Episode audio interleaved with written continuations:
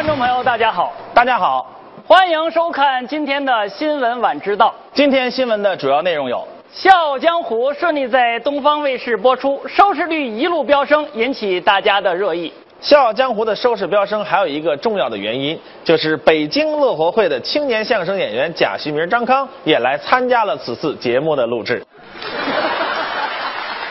贾旭明和张康这两个演员表演的最大的特点就是，他们从来不会要掌声。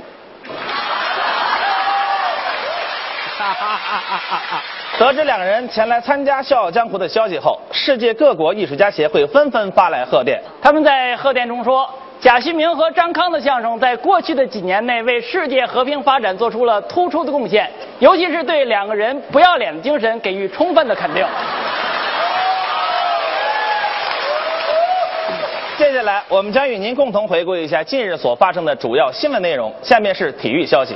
在八月二日晚举行的二零一五东亚杯揭幕战中，中国男足再次不出意料、不负众望、不足为奇、不卑不亢地输给了韩国二队。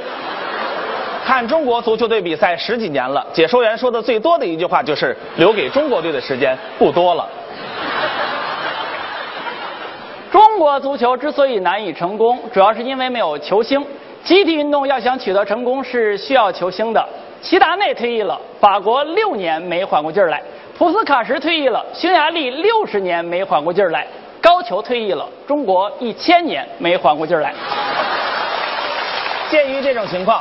经有关部门与全国各地球迷协会深入探讨研究，决定将撤换掉高俅的雕塑，改为使用曹操的雕塑，并奉为中国男足的祖师爷。因为曹操和中国男足的理念是相当一致的，那就是宁可我负天下人，不可天下人负我。一支足球强队的标识，那就是他的成绩是稳定的。放眼国际足坛，能够做到这一点的只有中国男足。不是每支球队都叫特能输，中国男足专注输球三十年，一直被模仿，从未被超越。中国男足的广告语就是“我们不进球，我们只是足球的搬运工”。八月六日，宁泽涛在俄罗斯喀山游泳世锦赛中夺得了一百米自由泳决赛的冠军。由于帅气的他迅速成为了国民的偶像。本台记者随机采访了几位美女，问他们在宁泽涛和被誉为国民老公的王思聪面前将如何选择？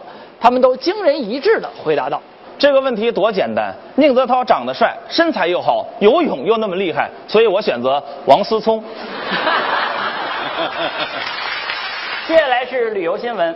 据调查，旅游已经成为国人的时尚生活方式。某景区黄金周期间，由于人太多，造成游人拥堵、旅客滞留事件。为避免该事件再次发生，有关部门将对游客实施以下规定：单眼皮儿单日游玩，双眼皮儿双日游玩，一单一双夜间游玩。戴墨镜游玩者按故意遮挡眼皮儿处理，不让玩。男追女在一起的国内游玩，女追男在一起的国外游玩。依然单身的玩什么玩？加班。近日，一位重庆旅游的女游客因为自己所点的鱼香肉丝里没有鱼而拒绝付款，此事引起了中国食品行业的担忧。其中受影响最为严重的就是老婆饼，因为他们实在无法满足一个食客买一个饼送一个老婆的愿望。下面是娱乐新闻：成都惊现全球最丑蜡像馆。很多国内具有国际范儿的大明星纷纷拥有了浓厚的乡土气息，招致很多明星的不满。蜡像的制造者这样解释道：“这些明星卸了妆就是这个样子。”对此，本台提出异议：明星出门不全是靠化妆的，比如说郭德纲化了妆也没见好看到哪儿去。今年的国产电影票房取得了不俗的成绩。据了解，今年票房大卖的几部电影都已有了开拍续集的计划。煎饼侠的姊妹篇《生煎侠》已经在提上日程，《捉妖记》的第二部《捉人妖记》也在筹备当中。而国产动画的票房神话《大圣归来》也将推出一系列的续集，它们分别是《大圣慢走》《大圣又归来》《大圣又走了》《大圣还来啊》《大圣别走了》《大圣你还回不回得来》以及《大圣你还走不走得了》，还有《大圣终结篇》《大圣累了》。是歌手陶某向公众道歉，承认自己在婚内出轨。陶某、文某、王某等名人的出轨丑闻相继曝光，也让大众唏嘘不已。正如一句名言所说：“婚姻就像围城，城外的人想进去，城里的人真会玩。”